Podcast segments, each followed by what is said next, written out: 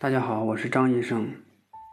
前段时间和大家说了很多关于眼睛健康的问题，开始说的近视眼，后来又是白内障。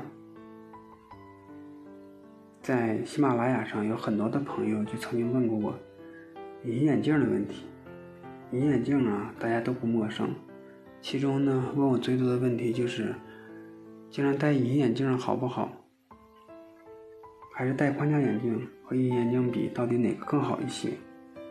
隐形眼镜其实就是角膜接触镜。其实隐形眼镜戴在眼睛上，对患者来说能感觉到更舒服，看物体啊能更清楚一些。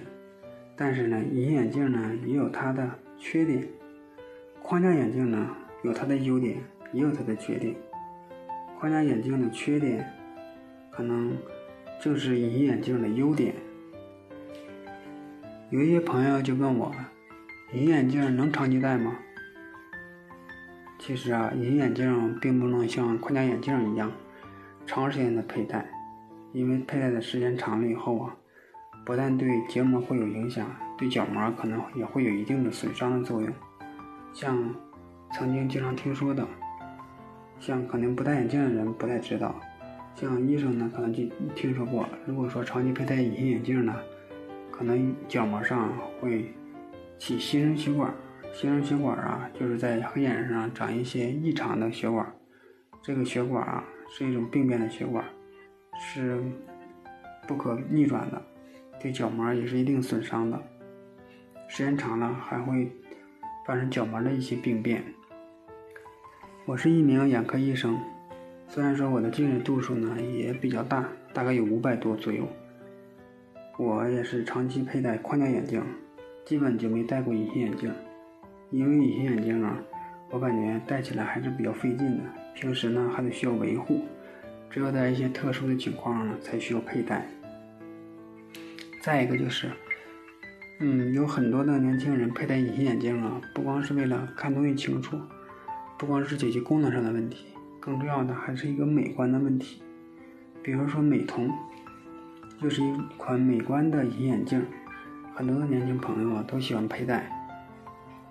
像这种眼镜啊，生产起来可能并不是特别的严格，对角膜的损伤呢可能相对的也会大一些。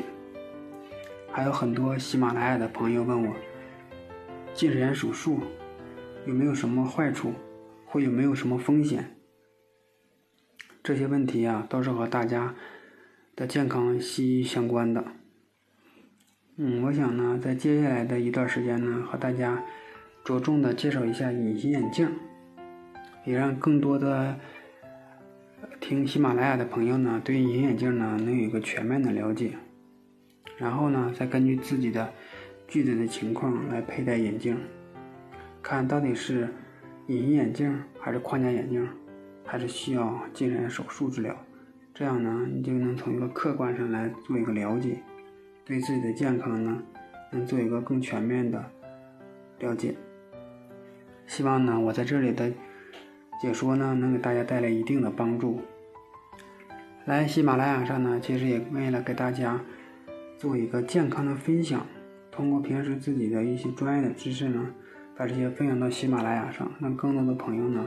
对眼睛的健康呢，能有更多的了解。眼睛呢是心灵的窗口，也是情感的源泉。希望呢，在眼睛健康的路上呢，能让大家走得更远。谢谢大家的聆听。